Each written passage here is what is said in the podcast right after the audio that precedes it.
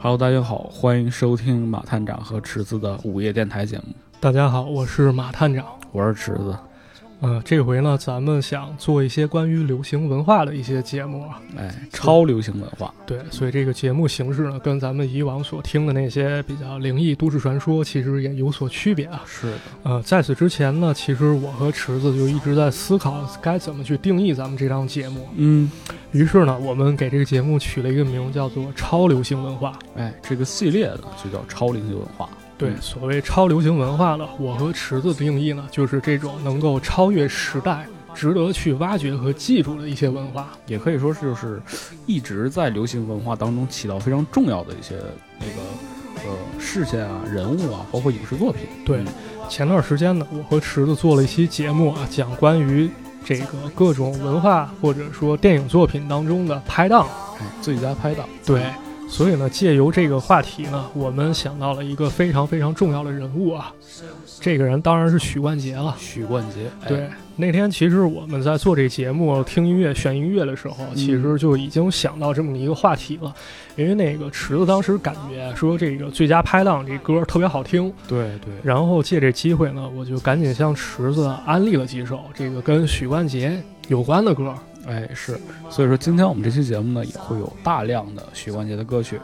非常推荐大家这个找一个呃安静或者是平静的时候，然后躺在床上，把这个音响放着，然后你可以静静的听这期节目。嗯对，这期节目呢，我们主要是想讲一讲这个许冠杰的这些歌，或者说这个许冠杰有一哥哥叫许冠文，对，他许氏兄弟，对人这个许是电影之间的一些事儿。其嗯是实目的呢，就是说我们这边讲，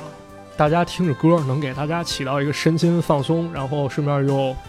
补充点知识这么一个对目的对对啊。跟我们往期节目很这个类型上很大不一样啊。对，那咱就开始吧。对，这个首先啊，咱们先得说一点啊，这个咱们都知道香港文化非常非常牛逼。是首，先，这个音乐肯定牛逼啊，这不用对说了。嗯，呃，香港有四大天王，四大天王四大天王之前谁最牛逼？谁啊呀、谭咏麟、张国荣，啊，人当时啊叫谭张争霸，这两人不相上下。啊是的，但在谭张之前呢，毫无疑问有这么一位歌神，这歌神呢叫许冠杰。哎，许冠杰，对，这个人不简单，可以说是香港粤语流行歌曲的一个开山鼻祖，这么一个比级别。他推动了这个粤语歌曲在香港的传播吧，对，香港还有一个流行文化很厉害，就是电影。香港电影对电影，咱们肯定有很多朋友都特别爱看周星驰的电影啊。是。对，但是在周星驰电影之前呢，其实还是有一位香港的喜剧之王。嗯，毫无疑问呢，这个人就是许冠杰的哥哥，叫许冠文。许冠文，所以这期节目呢，咱们主要就是讲一讲许冠文的歌曲，嗯以及许冠文所创造的这个许氏电影，嗯跟大家聊一聊这些许故是喜事。剧，哎嗯，对，讲一讲这些故事啊。嗯，顺便再给大家啊、安利一些歌啊，因为我跟池子呢，我们两个人其实并不是音乐出身啊，对，一也些不是这个电影从业者，对一些太专业的意见或知识，我们肯定不能提供给大家。对，我们纯粹就是以两个乐迷或者影迷这种爱好者角度去跟大家分享一些我们的见闻啊。对的，对的，嗯，那我们话不多说，来先进一首歌曲吧，哎，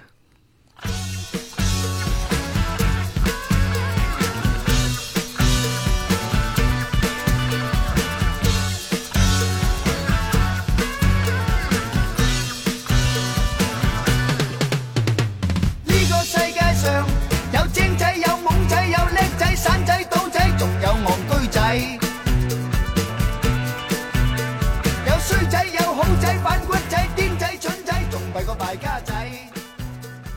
听着这首歌呢，然后这个马探长给大家讲讲这个许氏兄弟，许家这一家子是个怎么样一个情况？哎嗯，许家呢有四个儿子，非常少见，他们哥四个个个都挺有出息的。文武英杰四位，哎，他们是按照文武英杰这个来排辈儿的。嗯，你看，首先大哥许冠文这不用说了，这是香港著名的喜剧演员和导演。是的，二哥许冠武这个大家可能知道的不多啊，因为人本身是从事幕后工作的。嗯，那么三弟呢，许冠英，这个大家肯定知道吧？对，大家也经常在这个电影当中看到对，非常有名的这个僵尸先生系列，哎，哎，他就有出演，对嗯那么四弟呢，这个就是许冠杰，哎，也就是我们今天这个音乐的主人公了，啊，哎许冠杰。对，这哥四个呢，在香港流行文化史上可以说为大家留下了非常非常浓墨重彩的这么一笔啊。嗯，这个许家啊，其实也可以给大家介绍一下这个许家其他家庭成员啊。嗯呃，这个许冠杰和许冠文，他的爸爸呢叫许世昌，他呢是一个老师，然后也当过酒店经理，还干过销售员，而且呢他是一个业余的小提琴师。然后母亲呢，李倩云，她是一个越剧爱好者，而且人家曾经呢当过播音员。哦，一九五零年呢，许冠文他们一家呢就从广东来到了香港。嗯当时计划只是住个一年半载，但是呢，没想到就一直住了下来。是的，那么在此期间呢，许冠文呢也开始在香港落地生根，开始上学，哦，而且呢，他还在香港呢认识了一位同学，这个同学呢叫李小龙。哎，布鲁斯利，对，哎也是我们这个国际动作巨星啊。哎嗯，当时呢，放学之后啊，李小龙就去随处找人打架去，人得嗯练功夫，对吧？是那许冠文呢？他就泡妞去了。啊啊这术业有专攻是吧？哎，对，嗯然后呢，这个许冠文呢，长大之后呢，他就是去教书，当了一名老师啊。教了三年以后呢，他终于有机会去上了大学了，跑到这个香港中文大学联合书院的社会学系。嗯，所以人家许冠文啊，其实还是挺有才华的啊。哎，其实许家这一家子这哥几个都挺有才华。哎，你像比如说许冠杰，他也是香港大学的，他是心理学系。对嗯，那么这个许冠文呢，人家上大学的时候啊，相当于就去了无线电视去工作了。嗯，这个时候呢，香港无线电视台。哎，嗯对，就是对这个电视台啊，他是又做策划，同时又做主持。到了六九年的时候呢，毕业了以后，他还去干过一段时间广告、哦，啊。当时去做了一个客户主任，就是咱们所说广告行业当中的 AE。就是和这些客户打交道。对，嗯这个时候呢，许冠文呢，他才二十七岁，哦，那么年轻啊！对，其实已经挺厉害了啊。是啊，咱们再看许冠杰啊，许冠杰其实相对于许冠文来说啊，他可能成名更早。嗯，人家呢，他是十六岁的时候就开始玩乐队了。哦，在一九六四年的时候呢，他们就组了一个乐队叫 Harmonix。 Harmonics，对，许冠杰呢，当时他是弹低音吉他，然后当主音歌手。六五年的时候呢，这支乐队解散了，他就加入了一个叫 Bar Six 的一个乐队。嗯名字都这么时尚是吧？哎，非常非常潮流。一九六六年的时候呢，他又加入了在这个人生当中呢非常重要的一支乐队，嗯就是 The Lotus 莲花花乐乐队哎嗯，对，这个莲花呢有出淤泥而不染的这种意思啊。嗯同时呢，也是当时非常非常流行的一种跑车嗯，啊，叫这个莲花。对这个名字呢也非常有意思啊。这个乐队呢，在许冠杰的音音乐生涯当中呢，啊可以说非常重要啊。首先，嗯咱们说当时呢是六十年代，六十年代呢主要是战后新生一代，他们长大了，嗯，长大之后呢，他们主要受到了一些西方的影响。对的，对，啊嗯那么就有了一种这种崇洋心理啊，追求时髦，思想也开始变得比较开放。然后呢，他们呢就不是特别能瞧上当时香港比较流行这些音乐，比如说咱们听的这个时国语时代乐，或者说这个越剧，他们都觉得这个稍微有点老土，有点过时了，人家看不上。特别是一些这个在英文学校读过洋书的这些学生，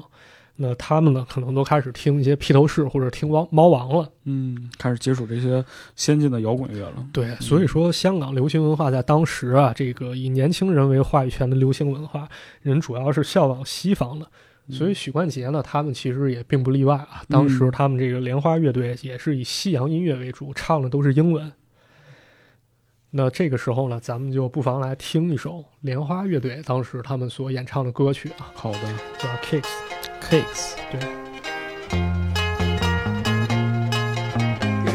Thought you found the answer on the magic carpet ride last night.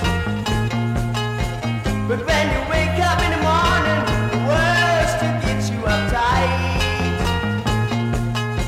Well, there's nothing that the crew ain't tried to fill the emptiness inside. But when you come back down, girl, still ain't feeling right.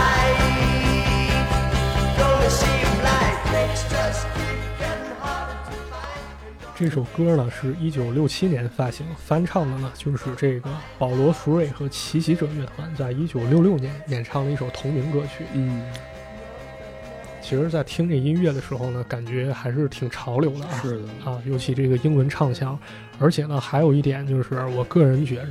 有一种这个土洋结合的感觉，对的，觉得它这个前奏啊，有点像这个弦乐，就是咱们国家这种，比如说像琵琶这种感觉弹奏出来嗯，啊，这种感觉。 Darling, see, no matter what you do, you'll never run away from you. And if you keep on running, you'll have to pay the price. Gonna seem like it's just getting harder to find, and all the kicks ain't bringing you peace of mind. Before you find out it's too late, girl, you better get straight.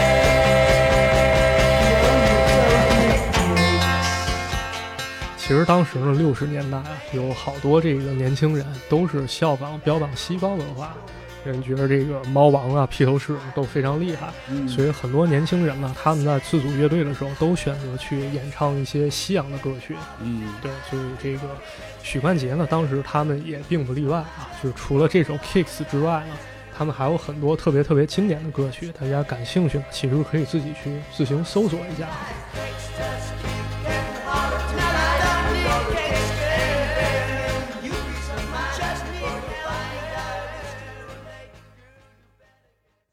那么时间又来到了一九七一年，嗯，这时候呢，许冠文呢，他又回到了电视圈儿。当时呢，就跟弟弟许冠杰他们两个共同创作并演出了一档喜剧综合节目，叫《双星报喜双星报喜，》。对，这个《双星报喜》呢，当时啊也在香港非常的火。这得益于这哥俩的业务水平啊，这哥俩一会儿他们两个开始说段子，然后一会儿呢又开始演一些流行歌曲，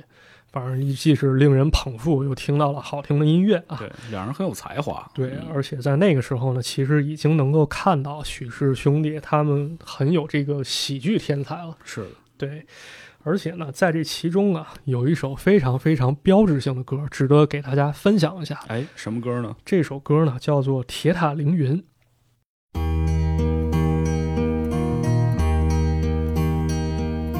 鐵塔凌雲，望不見歡欣人面，富士sống字，聽不見遊人歡笑，只有神像在。这是一首非常非常舒缓的音乐。在这个节目首播第二季一九七二年的时候，在电视上所放出来的。这首歌呢，据说是许冠文作词，然后弟弟许冠杰作曲并演唱，而且呢，也是当时非常少见的一首粤语歌。嗯有说法呢，说是许冠文当时在演完《双星报喜》第一季之后，短暂离开香港了一段时间，去世界上游历，啊，那么在这个过程中呢，他把自己出国游历的一些见闻和感想写了下来，写成了一首英文诗。然后呢，《双星报喜》的编剧叫邓伟雄，他邓看完啊雄对他看完了这首英文诗之后呢，把它转译成了中文。然后呢，先有了词，后有了曲。许冠杰呢，又把这个歌写出了曲子，嗯就是我们现在所听到的这首《铁塔塔凌云》。样，似模样。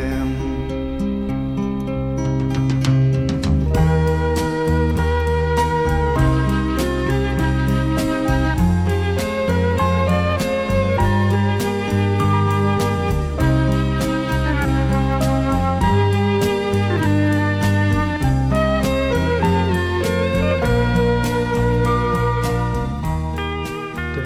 铁塔凌云呢，当时的名字叫做《救死模样》，后来才改的。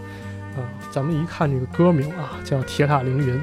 特别容易联想到是不是说这个凌云是不是教导我们要有这个凌云壮志，嗯去但闯哦我荡听。铁塔凌云这个名，感觉因为他出国游历嘛，对他去了巴黎，看到了铁塔，哎，嗯可能是对于人家那种文化的一种一种倾慕吧，是的，可能会有这种感觉，但其实咱们都想错了，并不是这样啊。这这首歌其实总体表达了一种金窝银窝不如自己狗窝的这种思乡情节。哦，对，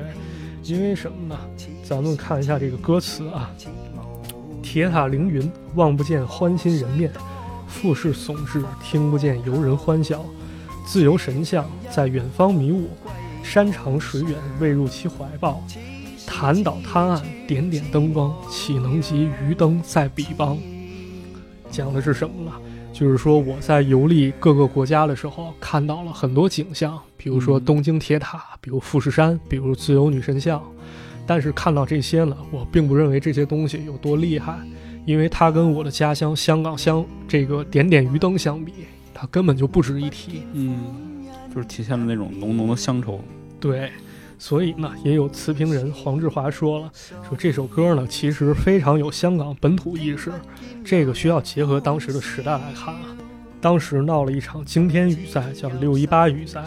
而且呢，在这个时候开台快五年的无线呢，展现出了非常巨大的凝聚力，筹了很多款啊。嗯正，好十年八月呢，香港的海底隧道就通车了，九月中星光戏院也开幕了。到了十月呢，又有一部特别能够集中表现香港人精神的一部电视剧，叫《狮子山山下》，狮叫《子狮子山下》。啊，对，这个电视剧开播了，所以我们现在说香港人的港人精神嘛，一般也会说狮子山精神。哦，狮子山精神。对，所以说了，有人认为这首歌标志着香港文化将要进入一个新的时代。嗯也有人说了，这首歌啊其实是标志着香港流行音乐进入了粤语时代。嗯，这此前也说了嘛，就是说当时粤语歌很少嘛，大家伙儿更多的去翻唱英文歌，或者是说台湾流过来的国语歌曲。哎嗯，对，但这句话呢说的对，但又不对，因为什么呢？这个有人查证啊，当时《铁塔凌云》这首歌啊，在当时并不是特别火，嗯因为它只在电视台放过，并没有说出唱片或者说多次重播这样。当哦，然，这首歌在红起来了，已经是后话了。嗯但是呢，我个人认为这依然无法磨灭这首歌在许冠杰创作生涯当中的这个重要地位啊，是的，是的，很好听。把这首歌送给大家，希望这个，比如在外的游子啊，或者说远离家乡的人，可以听一听这首歌。对，尤其是今年这个呃疫情吧，影响很多人，其实会对于家乡的思念会更沉重一些。对嗯这时候听一听这歌，可能我们的家乡没有说这个像香港一样有点点鱼灯，嗯，但可能思乡心听了这首歌，可能你会有一些新的想法。感是的情了，它总是互通的。嗯俯首低问，何時何方何模樣？回音輕傳，此時此處此模樣。何須多見，復多求，斜長一曲歸途上。此時此處此模樣，此模樣。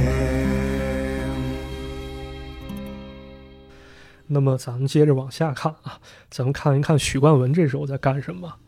呃，在一九七二年的时候呢，许冠文当时是一个电视艺员，但是这个时候呢，他受到了一个著名导演的赏识。嗯，这个导演呢，就是大名鼎鼎的李翰祥。李汉祥是吧？对，嗯李翰祥呢启用了许冠文当这个自己电影的男主角，于是呢，许冠文呢在这个邵氏拍了四部国语片，而且每一部呢都取得了非常不错的口碑和票房。哦，是吗？对，其中有一部呢叫《大军阀》，值得给大家讲一讲。大军阀，对，讲的这个是嗯一军阀。没错。而且这个军阀呢，就是许冠文饰演的。嗯，这个军阀呢，他是在日俄战争当中啊，帮助俄国人去打日本人。嗯，后来呢，就是机缘巧合成为了一名军阀。但是呢，军阀啊，他有时候总有一个毛病，啊就是他没什么文化。嗯于是呢，他就闹出了很多笑话啊。在这个表演过程中，特别能看出许冠文的表演天才。对，比如说那个天不下雨，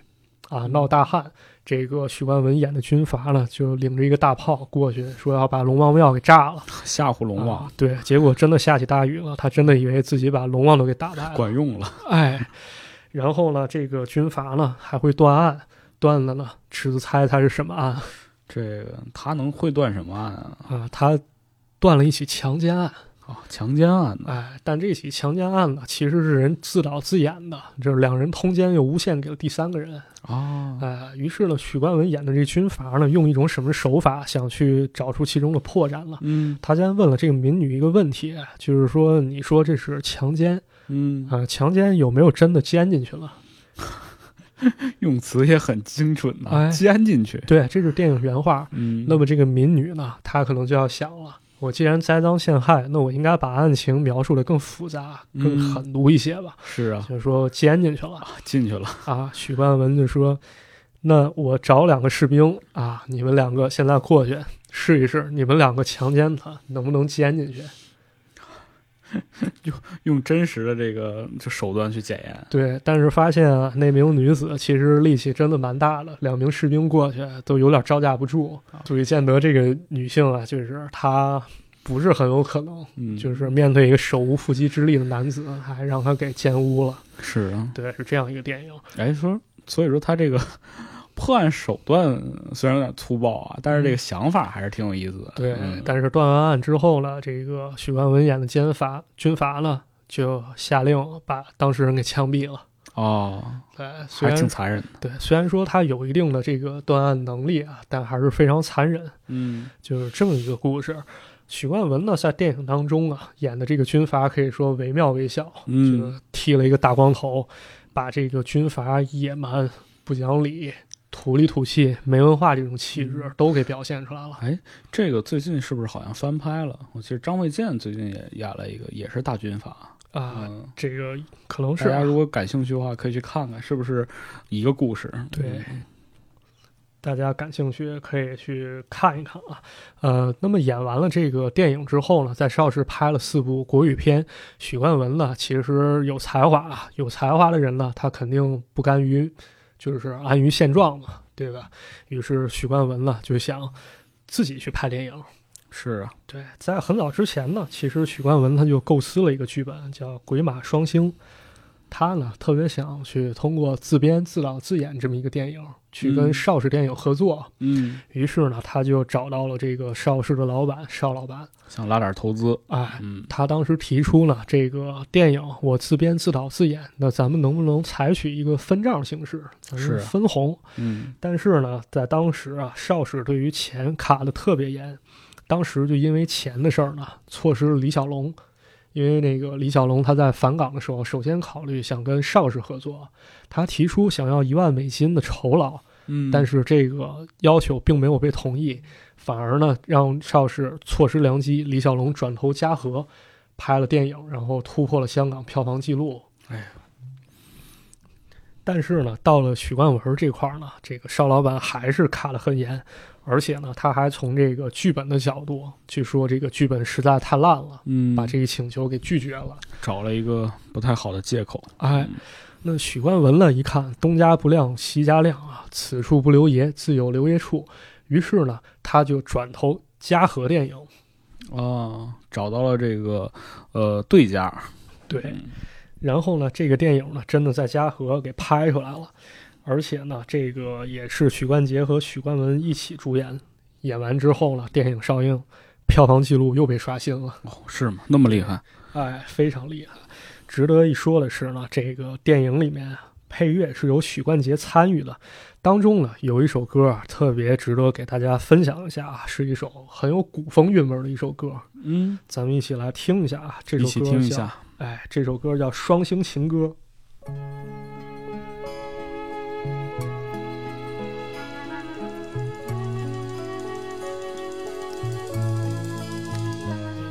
这首歌呢是在电影中有所出现的啊，在电影里面，许冠杰和七十年代的一个女神叫吕友惠，他们两个在海面上划着小船啊，泛舟海上，一对金童玉女，特别美好这感觉。然后在嗯这个时候呢，这个歌声就响起了，嗯，非常非常的美妙。很舒缓。哎，而且呢，值得一说的呢是这个歌的歌词，它呢是用古文写出来的。这是一首古风歌。对，咱们可以念两句给大家品一品啊。嗯，你看这首啊，夜遥共对轻舟飘，户船誓约庆春晓。两心相邀影相照，愿化海鸥轻唱月情调。这是歌的上半段，也可以理解为诗的上阙吧。上去哎，讲的是两个人这个两情相悦、海誓山盟的这种感觉。是的，那么这首歌的后半段呢，我觉得就更厉害了，给大家读一读啊：泪残梦了烛影深，月明独照冷渊枕，醉拥孤囚悲不尽，夜半饮泣空帐独怀汉。听着就有一种悲伤之感。一种非常伤婉、一种这个含蓄的感觉啊，是的，是一种这个两情相悦但是被迫分开的这种感情。有人说了，这个许冠杰非常喜欢李商隐和南唐后主李煜的诗词，所以把他们的特色运用到自己作词当中。确实，哎，仔细品一品，确实有那种特别悲伤、伤婉的对这种情调在里面啊。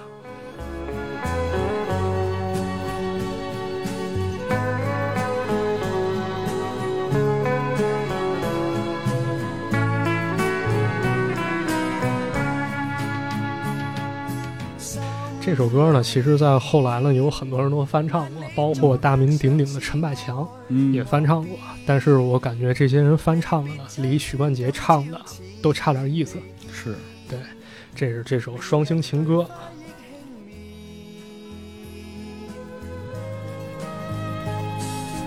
泪残梦了烛影深，月明独照冷烟枕，醉拥孤琴，比不禁，夜半饮泣空像独怀憾，夜半饮泣空像独怀憾。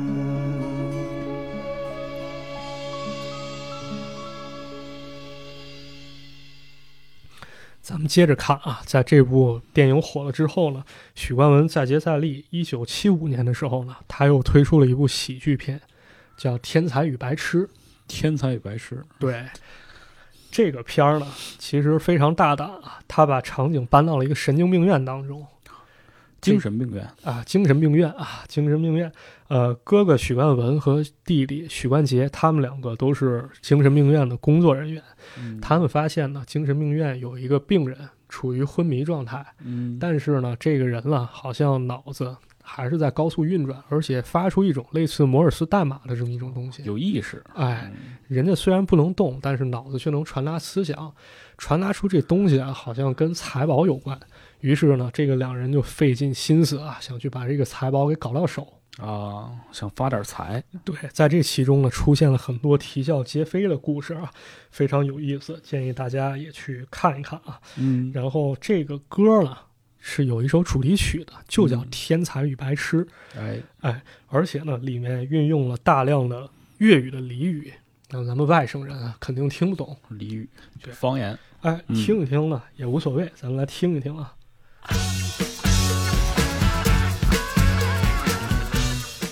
很欢快，哎，这个开头就非常欢快啊。对，因为是个喜剧片嘛，对，而且呢，他这个写词儿啊，也非常有水平。是，啊、我个人认为呢，是把这个粤语博大精深之处给发挥出来了。嗯，比如说这个第一段啊，他想形容这个世界非常多元，就运用了大量的跟载有关的字。宰宰就是这个单立人加一个子，哎，咱们说这个靓仔的仔，你看他说这个世界上呢有精仔，有蒙仔，有叻仔，有散仔、赌仔、反骨仔、败家仔，这些仔都是败家子儿粤语说的。哎，也就是咱们说了，聪明人、傻人、很棒的孩子，嗯喜欢赌博的人，反骨呢就是说背叛别人的人。嗯，二五仔，哎，二五仔，还有这个败家仔，这败败家子儿，败家子儿，嗯对。最后一句，问你点敢乱生仔？你怎么还敢到处乱生孩子 呢？哎，世界这么多元，是，你万一生着不好了怎么办？对啊吧？嗯，之后呢，就是一段中间的副歌部分，人唱了：嗯，边個係天才，邊個係白痴，扮懵定蠢才，有根而未知。你说，这个是哪个是天才呢？哪个又是白痴呢？嗯，呃，是到底是装傻还是真傻呢？没有那么容易知道。是，哎，嗯，啊想了想啊，确实也是，这跟那个电影啊主题非常契合。这个精神病院里的两个人啊，费尽心思想去侵吞一个人的财产，但是呢，咱们都知道啊，这个天才和白痴往往只隔一念之间啊。嗯，有的时候呢，聪明人容易聪明反被聪明误，是的，哎，笨的人呢，他老老实实的，他傻人有傻福啊，对啊，对吧？但是有时候因为贪婪一念之差呢，这个聪明人呢，反而会做出傻事儿来，嗯哎，跟这个电影可以说非常非常的契合。因为这首歌呢，运用了大量的俚语，啊可以说非常直白。据说呢，因为歌词低俗，遭到了广播电台的禁播。不过呢，还需要给大家介绍另外一首歌，跟这首歌的风格呢就迥然不同了。截然相反，哎，这是电影中的一首插曲，传唱度非传唱度非常的高，叫哎《天才白痴往日情》。也是天才和白痴，哎，咱们来听听这首歌。哎，这个情绪一下就下来了，嗯哎这个感觉呢，特别像以前咱们看这个国产动画片儿啊。嗯，嗯，有没有发现，一般咱们看国产动画的时候，开头曲就是这个 OP，嗯，往往是特别欢快的，特别热血的。对，要把这个气氛搞起来，哎嗯，一旦到了这个 ED，就是这个结尾的时候，嗯这歌一般就伤完了，开始上感情了。其实这和我们就是小朋友看动画片儿这个心理是一样的啊哎。你看，我今天写完作业了，嗯往电视机前一坐，哎，开开心心看个电影。对，但是快乐的时光呢，总是短暂短暂，啊。哎，看一会儿呢，电动画片儿结束了，你妈就该说：“哎，今儿就到这儿吧。”嗯，我就作业 没写呢。哎，对，咱们听一听这首歌。一烟砌成原创天太狠。暴雨中相亲相与共，梦已空，太匆匆，泪暗涌，偷偷心底送，遍地红叶怨秋风。再会难，呼不返。这首歌呢，我觉得唱的还有写的也是非常不错。嗯这首歌呢出现的位置，啊其实是在电影的结尾了。咱们说，电影当中呢，不是有一个一直昏迷的一个所谓的病患吗？哎，就是这个信号发生器啊，哎，但其实这个病患有一嗯名女儿，哦，最后女儿找到了父亲，发现这个父亲呢正在用脑波传达信息，嗯，他这个脑波呢用代码形式转译，如果转译过来，意思就是想求女儿原谅自己啊啊，，女儿原谅爸爸嘛。一开始呢是一段这首歌的纯音乐版本，嗯，然后紧接着呢，说完这句话，父亲的脑波呢逐渐变成一条直线，也就是说他离开人世了。是，对，这时候女儿已经泣不成声了。这个时候，许冠杰的这个歌声啊开始响起，啊，马上催人泪下，这么一种感觉。再会难，呼不返。寒夜對月幾番嗟嘆，往日情未泯，泣煙砌成原創天太狠。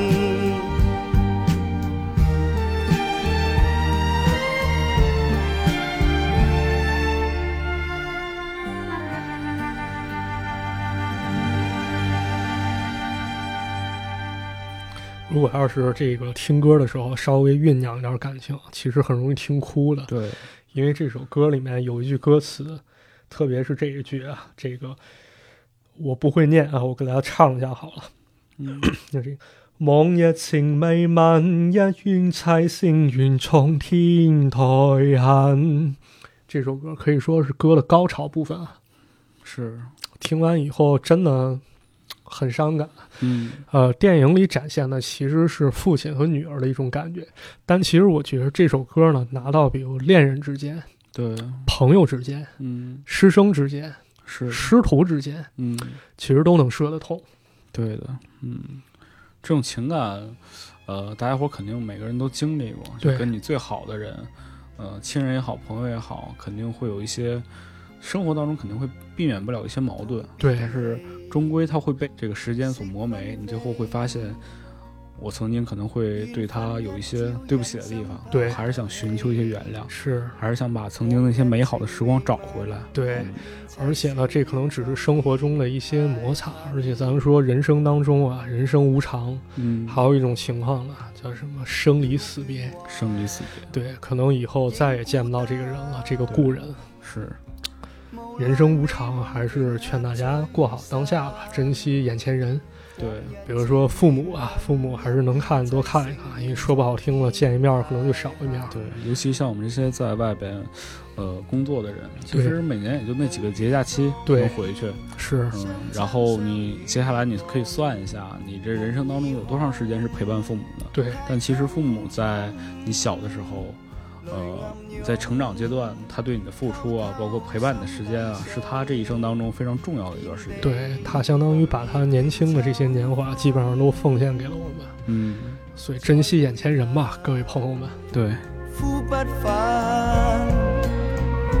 寒夜對月幾番嗟嘆，往日情未泯，泣煙砌成原創天太狠。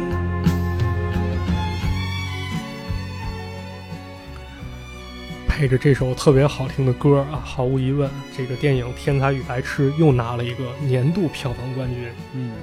那么过了一年以后呢，许冠文又推出了一部我认为非常非常重要的电影《哎，什么呢？半斤八两》。哎，半斤八两。，啊哎，这个《半斤八两》呢，首轮公映呢就拿了港币八百万元，哇而且呢是打破了香港开埠以来的票房记录。是是，非常非常之不简单，可以说是整个一九七零年代香港最为卖座，而且是最高入场人次的电影。嗯这个《半斤八两》呢，为什么好啊？为什么这么多香港人都爱看呢？嗯，有两方面原因啊。第一方面原因，它是一脉相承的许氏电影当中的搞笑风格。哎，也是由这个许冠文和许冠杰，包哎，括许冠英他们出演的。对嗯咱们现在说这个喜剧电影啊，经常是这种，比如说几分钟就有一个梗，几对分钟一笑点，嗯这个电影呢，其实已经有当时那种有现在这种感觉了。嗯比如有一场戏，啊我印象特别深，非常非常搞笑啊。呃，许冠杰和许冠文他们两个正在电梯中正在走，嗯，然后突然有一个人鬼鬼祟祟了，许冠文以为这个人把他钱包给偷了啊，啊然后就去追他，两个人你追我赶呢，跑到了地下的一个厨房，嗯那么在厨房之中呢，两个人就开始发生了一场非常搞笑而且有意思、激烈的打斗。他都厨房里呢，全是这些食材啊。嗯这个所谓偷包的人呢，拿起了一个这个巨齿鲨，就是这个鲨鱼嘴上长着好多尖刺儿啊这种生物，当杨家枪耍了起来。那么许冠文眼看要吃亏呢，抄起一段香肠，然后顿时呢，这个背景音乐啊就响起了李小龙格斗式的声音。双截棍是吧？哎，对，非常有意思，特别特别的搞 笑是的，啊！有机会大家一定要去看一看这电影啊，对笑点可以说是非常非常多。推荐而且大家看一下。对，嗯现在看也不过时，而且呢，这个电影呢可以说是一个针砭时弊的作品，为什么这么说呢？因为这个电影中呢出现了很多当时香港的社会现象啊。比如说，这个打工仔在打工过程当中一些辛酸苦楚的这么一种感觉，嗯还有呢，这个电影当中呢，开头其实是跟拍了一段香港街景，嗯啊有擦鞋的人，有拉车的人，相当于一个社会百态。还有呢，就比如说香港的婚外情现象，嗯香港拦路抢劫的现象哦啊，，这在电影中其实都有表现，就用是这展种现了整个这个香港市井的这个状态。哎对。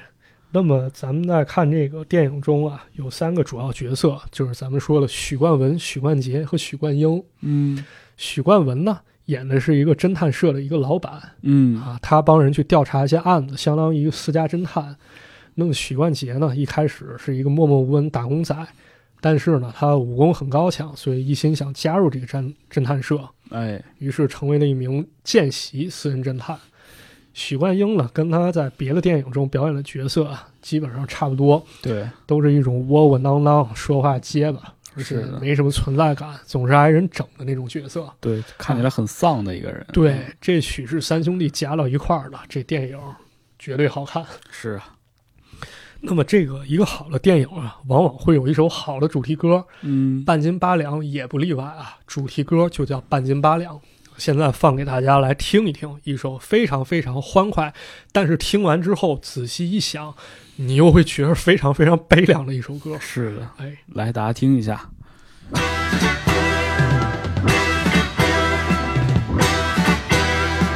我哋呢班打工仔，我们一帮打工仔，哎，对，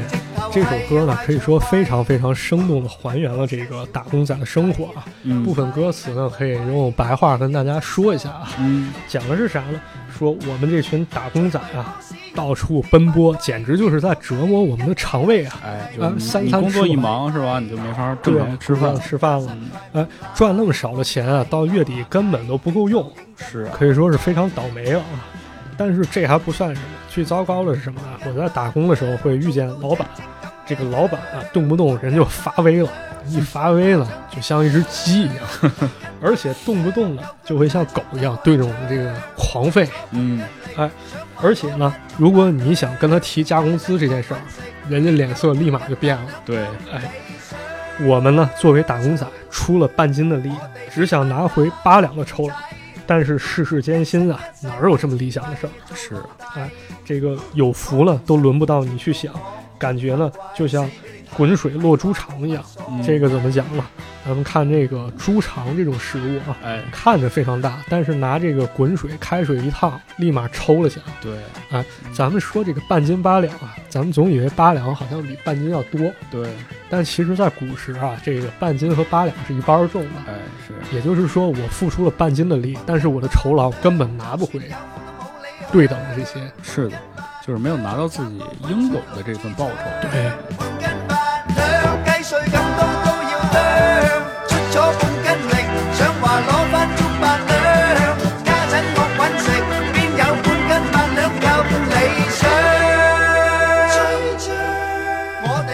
这首歌还是蛮有意思的啊。比如说，形容这个老板乱吠的时候，我们嗯，加入了三声狗叫声，汪汪汪。真的是狗叫啊。 啊，是。所以这首歌为什么说它听起来很欢快，但是听完之后又感觉非常非常悲凉呢？嗯，这就不得不钦佩许冠杰的这个才华，啊对是当时社会的这种观察太精准了。对，就不说当时香港社会了，其实放到现在啊，还是这逼样。是。联想到我们自己本身，其实每个人都有这种感同身受的这种体验嗯吧。对咱就想一想啊，就是你在工作的时候，如果公司看你没有利用价值了，嗯，但是他不想赔你 N 加一，那怎么办？他就开始拉帮结派啊，对找茬儿呗。对，找同事排挤你，站队，给你这个开批斗会，然后最后相当于把你挤兑走，他就不用赔偿了。嗯，而且呢，这个你拿了一个人的钱，老板总会给你安排两个人的活儿，是甚至更多的活儿，你却拿不到更多的薪水。一旦你想提加点人工吧，咱们加点钱吧，老板都会抠抠缩缩了，还会给你提各种要求。是啊，还会对你产生各种怀疑。那么我想我不干了，我跑路总可以吧？对啊，但这个时候呢，可能你又会担心，那么我面试下家公司的时候，人家做背景调查，呃，这家公司会不会讲你些坏话，给你造成些麻烦呢？是顾虑太多了。对，所以说这个打工仔啊，一直好像都很不容易啊。嗯联想到自身，再想一想这首歌，真的是太精准了。对，而且他为什么要用一个欢快的旋律呢？我觉得他有一对种对苦中作乐，嗯，有点这个革命乐乐观主义的这种心态对，其实就是我们，呃，也没有办法，或者是无力去改变现状，那我哎们还不如让自己开心一点，是吧？嗯，对，开心最重要。所以我也能能体会到，就是说，呃，现在很多人平时刷着抖音，然后或者是看一些搞笑的综艺节目，就它是一种唯一能让他在这个苦日子当中有一个快乐的放声笑的一个时间。嗯，反正也没辙，那何妨不自己过得开心一点呢？对啊，哎就是明天的事儿明天再说，我今天晚上就想把所有的事情放下，笑一笑。对这就够了。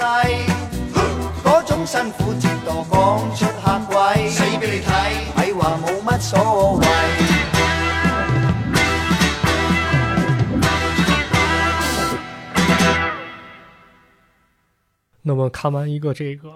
跟打工仔有关的电影了。到了一九七八年，许氏电影呢又推出了一部，我个人认为啊是这个针砭职场乱象的这么一部电影，嗯，名字就叫《卖身契》。卖身契卖身很契现实啊，对，嗯卖身契其实是对古代一种不合理的一种契约行为的一种称呼啊。是啊，对我嗯卖身给谁？现在一般卖身契，咱们要提，它都不是受法律所承认了啊吧？不是一个好词儿吧？对。嗯但是怎么说呢？这个电影啊，好像真的是在表现一种跟卖身契有关的这么一个故事啊。嗯，香港呢，在当时呢，有很多公司，它为了把员工套牢，一般呢会用一纸合约把这个人给控制住。嗯，呃，他想防止员工跳槽，那我们签一个合约，是啊，你想走没问题，我先把你榨干了，你爱去哪儿去哪儿。把你的利用价值全都用用完之后，就把你对抛弃了。对，那么许冠文在这当中演的角色呢，就是这么一个人。他呢是一个电视台的训练班学员，他那个台很有意思，叫鼠台，鼠台，哎，老鼠的鼠，哎，老鼠人，哎，他呢当时为了寻找一些机会呢，就嗯加入了这个鼠台，而且呢签了八年合约，嚯，这八年可不是闹着玩儿的，对啊，对一，签就是八年啊，是，可是呢，他进了这个蜀台之后呢，并不像他预想的那样有很多机会啊，反而是处处遭人排挤，嗯然后电视台也不给他安排机会，只能说让他去跑一跑龙套啊。比如说这个电视台有一场飞刀表演，嗯，缺一个演员，这个演员需要当靶子，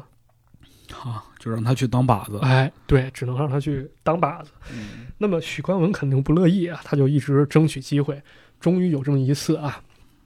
他有一个机会去客串主持人，嗯，在隔壁台猫台呢，嗯有一个节目叫《大搏杀大波杀，》，哎，《大搏杀》缺一个主持人，许冠文就去了。他在这个过程当中呢，展示出他非常厉害的表演天才。啊哎这个大搏杀呢，是一个猜谜游戏，啊，哎，猜谜，所谓猜谜呢，其实有一定赌博成有分。点那个开心词典的意思，还真不是，嗯他不是这个猜谜、猜这个谜语或者回答问题，哦他是面前有两个箱子，哦，只是选箱子，一个箱子是中奖，一个箱子是没中奖。嗯，如果要是你中奖的话，你可以选择见好就收，或者说我用这次机会接着去拿更大的奖。那这就是一个靠运气的节目啊，对，嗯，靠运气还有人性嘛，因为你需要去判断到底是见好就收，还是是是是我接着搏一搏。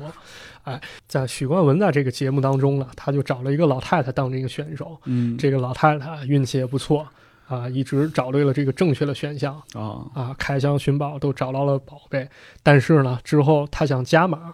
呃，许冠杰呢把这个奖金调得非常的高，但是呢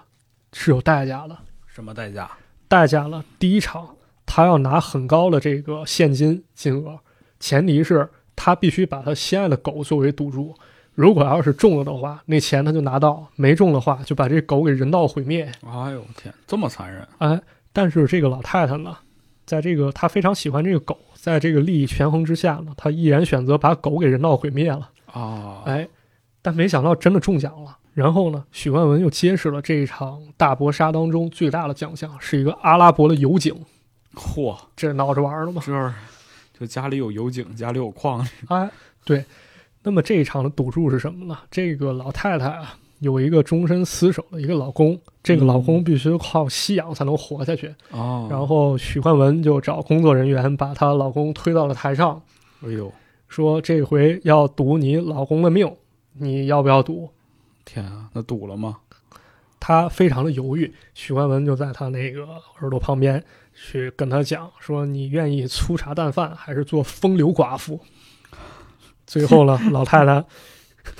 一把把她老公推开，说：“我要做风流寡妇。” 之后，工作人员拿了一把剪刀，把她这个氧气管就给剪断了。啊，哎，结果老太太去开奖，开中一个奖。许冠文呢，把手伸进这奖箱里面，说：“恭喜你获得 了阿拉伯蚝油一瓶，一瓶蚝油。这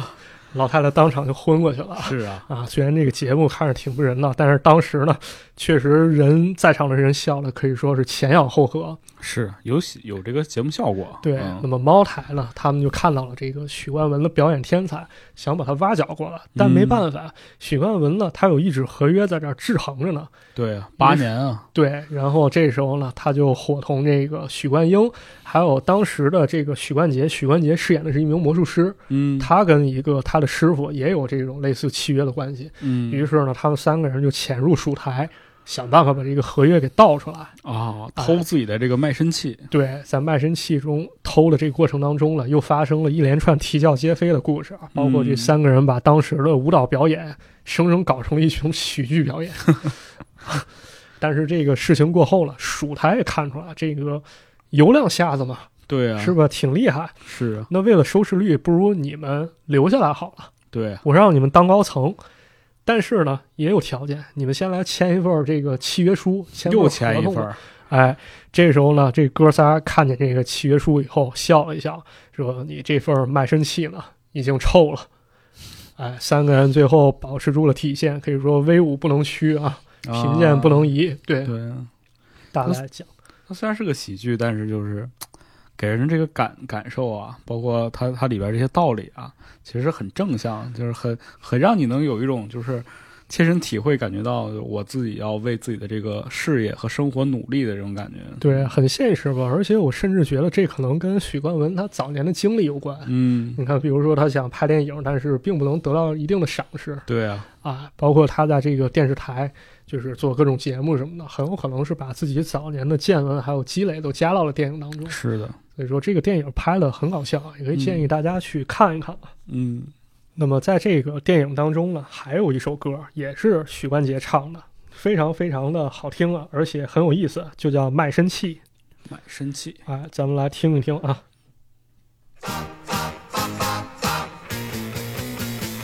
叭叭叭叭，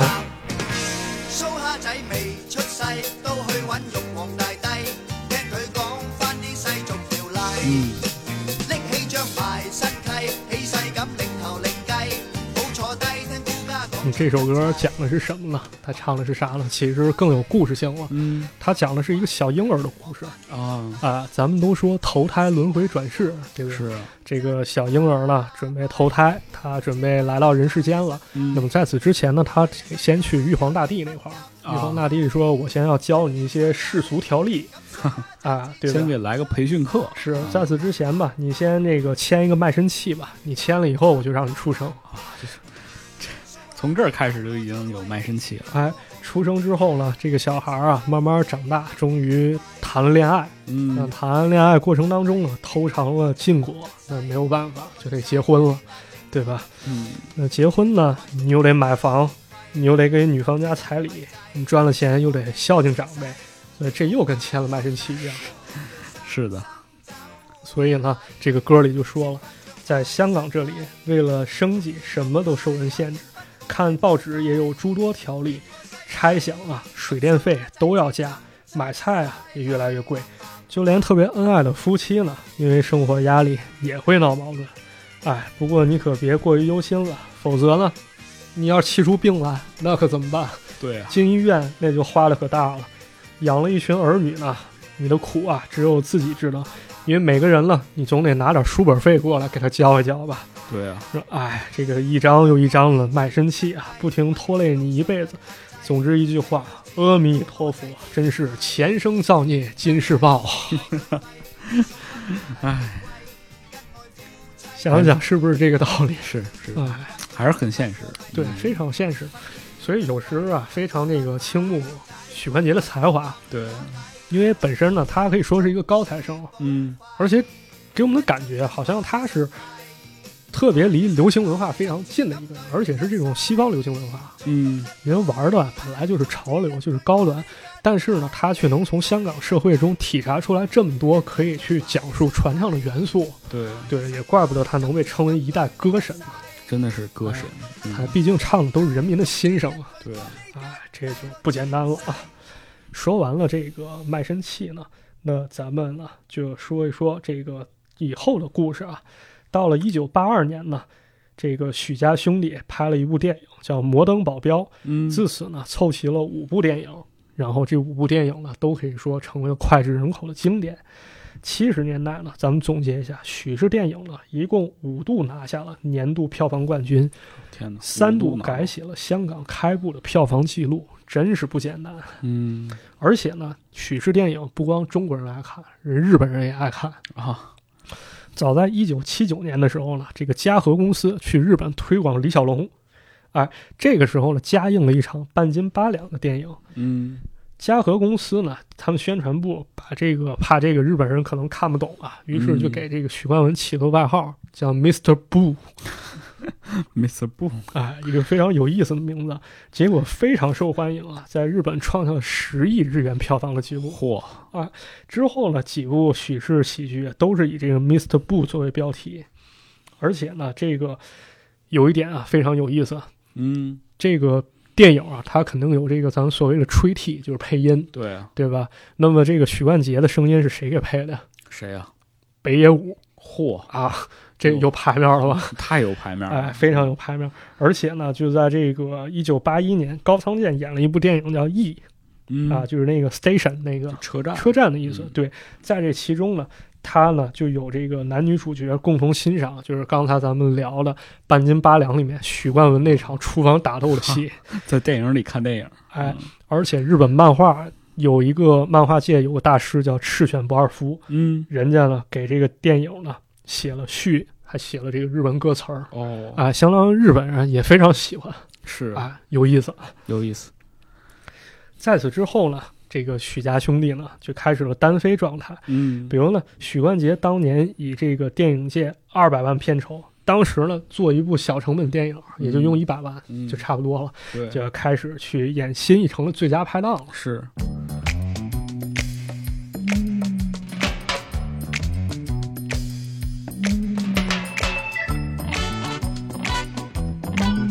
嗯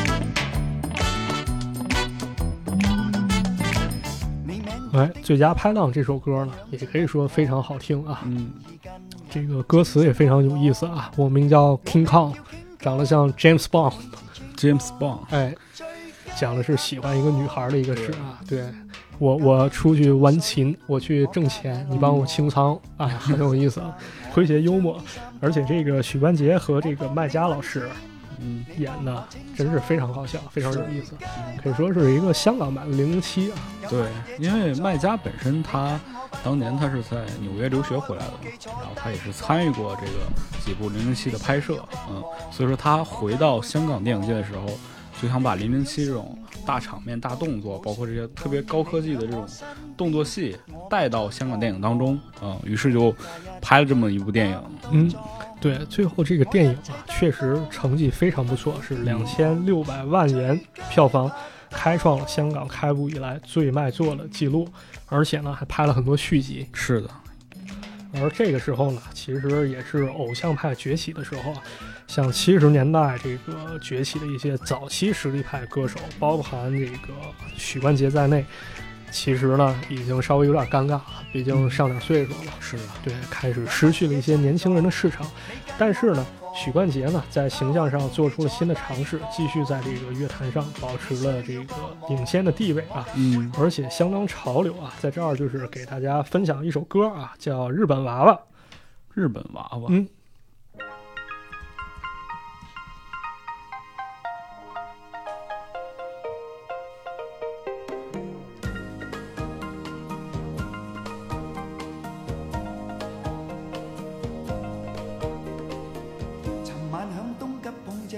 是不是有点这个日系的感觉有出点来儿？那个小调的感觉，哎嗯，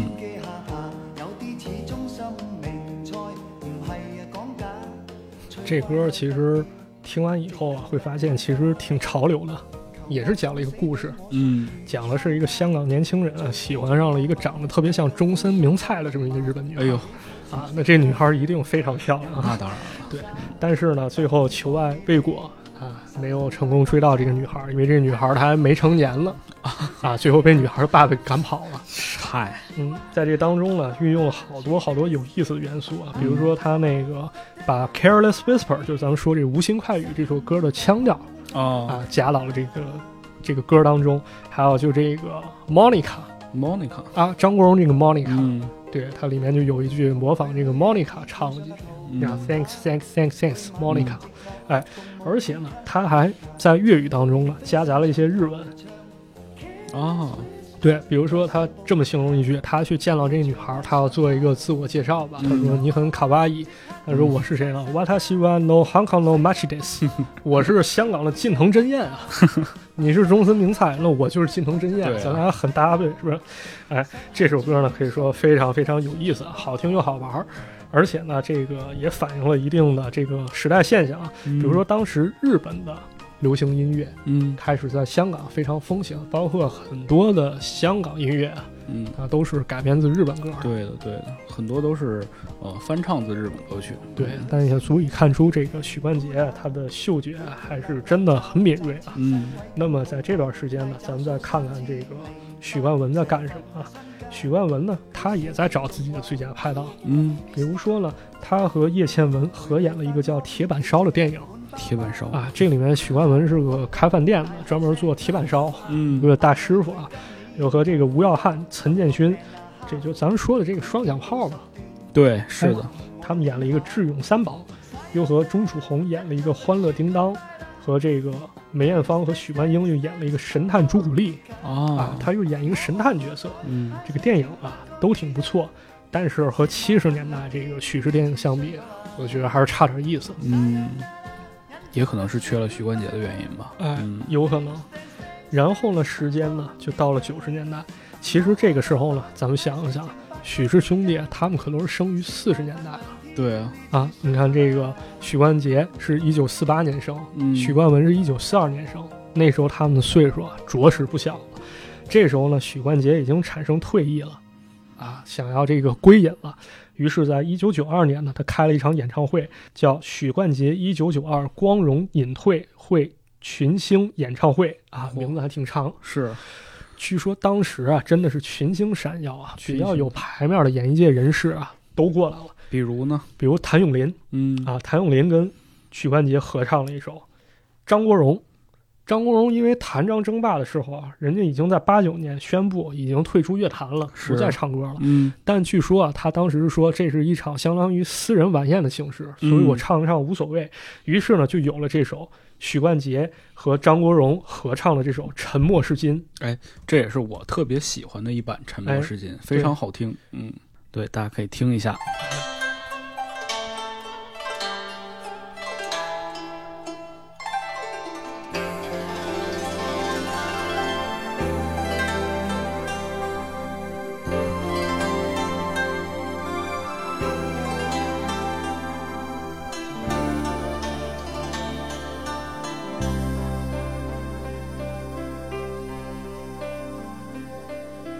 夜風凛凛，獨回望舊事前塵，是以往的我充滿怒憤。其实这首歌我觉得已经上升到哲学的高度了，呃，对于人生的一种态度，我觉得在这首歌阐释出来了。是啊、比如说这个高潮部分有这么一句：“冥冥中早注定你富或贫，是对永是错永不对，真永是真啊。”这么现已看得透，不再自困。但各有分数，不再像以往那般笨，没泪痕，轻快笑着行。冥冥中都早注定你富或貧，是錯永不對，真永是真。任你怎説，安守我本分，始終相信沉默是金。是非啊，最后一句：“少年人洒脱的做人，继续行洒脱的做人，嗯，多好，特别有这种意境啊。”是的，而且在这次演唱当中呢，这个咱们都知道有四大天王啊，嗯，四大天王来了三个嚯，啊，谁没来呢？郭富城没来，哎因为郭富城呢他是最后一个进入四天王行列的，所以当时呢并没有机会让他来登场。啊，哎但是呢，这哥仨啊，在许冠杰面前，他只能说够上三个人一起登台，每个人唱那么一段儿。哎，这个张学友呢，唱了一段儿这个《夜半青丝雨》，黎明唱了一段儿，就是咱们刚才给大家讲的《天才白痴往日情》。嗯刘德华呢唱了一首《世事如棋》。当最后唱完以后呢，主持人问了一个问题啊，就是说这个三位后生啊，三位年轻人，如果你们想选一首自己的歌送给许冠杰先生，你们选哪一首呢？选了哪首呢？都刘德华选了一首《永远记得你啊，》，哎，黎明选了一首《两心知》，希望这个许冠杰和这个听众们永远都能两心相知、嗯啊，这么一种感觉。呃，张学友来了一句非常激动，他说：“我觉得在许冠杰面前，没有人可以称得上天王巨星。”他选了一首《仍是喜欢你》。仍是喜欢你。哎，这还没完啊！这个主持人又问许冠杰，说：“你也选一首送给面前这几位年轻人吧。”嗯，咱选了啥啊？选什么？许冠杰说选半斤八两吧，哎因为这几我觉位，得也应该是这首歌。哎，他说因为这几位小弟弟现在在乐坛上的分量都是半斤八两， 哎，咁啊，生喺巨星就有啲，如果你每人都好多歌嘅，係嘛？大家有自己嘅歌。如果要揀你自己一隻歌送俾阿 Sam 係，你覺得個歌名最有意義嘅，或者你會送咩俾佢？誒呃唔知大家記唔記得我首歌叫做《永遠記得你》，我永遠都會記得阿 Sam。黎明咧，我相信我係兩心知。喺咁多年嚟，我相信每一個香港嘅朋友同阿 Sam 一樣，都係佢知你知，大家都係兩心知。我有我覺得 我覺得阿 Sam 面前都冇得邊個係巨星㗎啦， 所以我哋都唔可以稱佢巨星啊。咁啊，有我就揾一首我就舊陣時啲歌嚟嘅。我記得我自己睇第一次睇嘅演唱會就係阿 Sam 嘅喺大球場嘅。咁啊，將一隻舊歌，我嘅歌叫做《仍是會喜歡你》。誒，我相信無論阿 Sam 以前、依家或者以後，我哋都一樣咁喜歡你嘅 Sam。好嘅，好嘅。咁啊，三位嘅歌送咗啦，阿 Sam 咁你誒，如果你都應該送翻隻俾佢哋啦，你會揀邊隻歌送俾佢咧？誒、呃我諗我會揀半斤八兩，因為三位小弟弟咧，三個而家樂壇上面嘅份量咧，都係半斤八兩，同埋 half a pound 咁樣加埋。所以呢，这个许冠杰往后啊，就算是退隐了。嗯，对，在歌坛之中，其实他也有现身，但是可能就不像以前那么的殷勤了，因为毕竟机会呢，可能还是要留给年轻人一些嘛。是啊，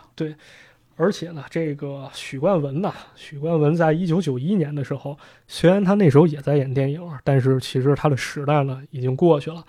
呃，这时候呢，有一部电影在一九九一年有个《豪门夜宴》，在这当中呢，他和周星驰在餐桌上演了一场戏，他们呢用这个鸡头，两个人拿筷子夹鸡头，这场戏相当于完成了一个喜剧之王的交接。嗯但现如今呢，咱们如果说起香港，在周星驰之前，谁才是真正的喜剧之王？一定会说他是冷面笑匠许冠文。嗯，哎，朋友，不是这么吃啊？你也喜欢吃鸡屁股啊？我不喜欢吃鸡屁股的。那你干嘛夹着我的鸡屁股啊，朋友？我夹的这个是鸡头啊，朋友。这是鸡头吗？这不是鸡头是什么？那头发呢？啊？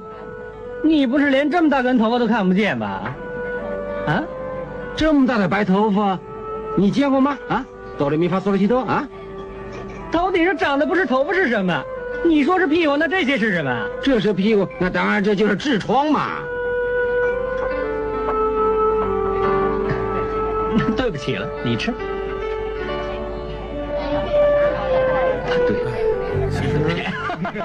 也是一个时代的结束吧。对，许氏兄弟，包括许冠杰本身，从电影，然后歌曲，他们把这些市场也好，包括他们的听众交给了更新的人，下一代的人，嗯，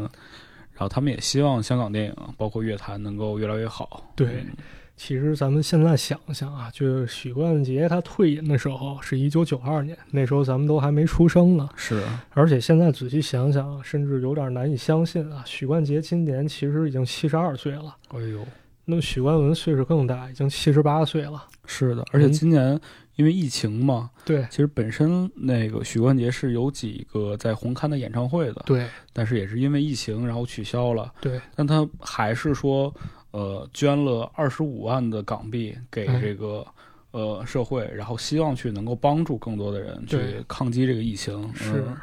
对。现在呢，这个许冠杰的歌呢，现在听啊还是依旧经典啊。然后许冠文的电影现在在看，其实也挺搞笑的。虽然有人可能对，虽然有人可能会提出啊，说这个喜剧电影啊，喜剧电影它其实里面的笑点已经老套过时了，或者说它这个套路化太严重了。嗯也有人说了，这个许冠杰的歌儿也不够高级，它不够潮流，太老掉牙了。但是我觉着吧，咱们如果要是听歌、看电影，衡量一个作品吧，它总是有时代性的呀，对，而且还要考虑这歌或电影它背后的意义。即便它不属于这个时代，但是每个时代相信都会有人继续喜欢它。当然，那最后咱们再听一下许冠杰的这首《铁塔凌云》吧。嗯，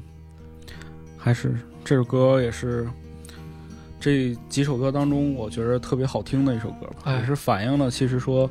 呃，许冠杰自己本身他的这个创作理念，对，他都是说，呃，外面的世界很精彩，但是他自己本土的文化，香港的文化，呃，我们要唱粤语，我们要说粤语，我们要把香港电影推到世界上。对，就是看听这首歌的时候吧，其实我有两个特别大的感触，啊嗯就是想跟大家分享一下。啊第一个是我查资料的时候，在这个嗯 YouTube 上看了一个留言，这个应该是一个香港中学生写的。哦他说：“我一位十二岁的初中生，或许我没有资格评论，但这一首歌唤起了我三四岁时与爷爷奶奶在南丫岛生活的情景。可惜爷爷已过世，不能再重拾小时候。嗯，我觉得他这个评论也是我们节目想表达的吧，嗯就我们不是专业的乐评，也不是专业的影视从业人员，对，但我们希望能够通过这样一期节目，呃，给更多人分享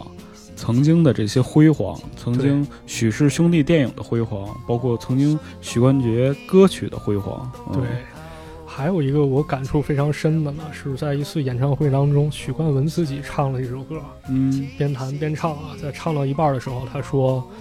呃，我小的时候啊，爸妈带我来到香港，一开始只说住一年半载，结果没想这一住就是一辈子。嗯，”然后这时候他已经快哭了都，是，他说把这首歌献给所有在香港奋斗的人。嗯，香港其实是那个时代的一个符号吧，对它它意味着就是说有更大的城市，更多的机会，更多奋斗的人，对对我们能去到香港，那就证明我们想为自己的生活、为自己的人生去奋斗一把。对嗯是，所以说怀旧啊，我觉得总是有意义的。嗯，嗯，很多人觉着怀旧是一种特别后进的感觉，好像对一直咱们沉湎于过去，沉湎于旧时光的辉煌。是，嗯，但我觉得并不是这样，因为这个铭记旧日的潮流，铭记旧日的辉煌，可能更助于我们在这其中找到力量，我嗯们再去更为坚定的往前走吧。对的，嗯，这也是我们今天这期节目想表达的。对，呃，同时的话，说到最后就是。这期节目呢，跟我们往期节目形式上呢是有很大的不同的。对，对，我们也是想尝试着，能不能呃用一种安静的，用一种呃很平和的方式，给大家讲一些我们自己喜欢的东西，对然，后给大家推荐一些好听的歌曲、好看的电影。嗯、对，，如果大家喜欢这种类型节目的话呢，我们以后也会继续把它做下去。对嗯，也同时呢，也欢迎大家可以给我们留言，介绍一下你所喜欢的一些流行文化。是的，嗯，我们的节目呢是虽然是在这个各大音频平台播出，但同时呢，马探长也有自己的这个公众号，然后我们也有自己的微博。我想呃，如果你喜欢的话，也可以在这些地方跟我们互动，对然后也把自己的故事分享出来，嗯，然后分享分享听完这期节目的感受吧。我觉得，觉得那个时代的美好，就是对，是不是拦着我们往前走，而是说继续的告诉我们，我们可以创造自己的美好。对，其实我的感触吧也挺深的，因为就是这些歌其实都是我小时候听的，嗯，因为那个就是我是个石家庄人啊，但是、嗯呃，我爷爷和我爸在广东住了很长时间，我爷爷三十多年都在广东当海军，然后我爸在十多岁的时候才回到了北方，嗯所以说就是我从小可能听到的都是一些跟香港或者广东有关的这些音乐或者看这些电影吧。对，所以这对我来说可能是我童年的一些记忆，所以我可能更有动力去发掘、去热爱。是的，嗯，那行，那这期就先这就样，就到这里吧，嗯，就到这里吧。感谢各位朋友，大家听着这首歌曲，然后就结束今天的这期节目吧。祝大家生活愉快，事事顺心。祝大家都能，呃，追求到自己的理想，哎，嗯，完成自己想要达成的愿望。马探长和池子陪伴大家携手向前。好嘞，那这期节目就这样，拜拜。好，再见。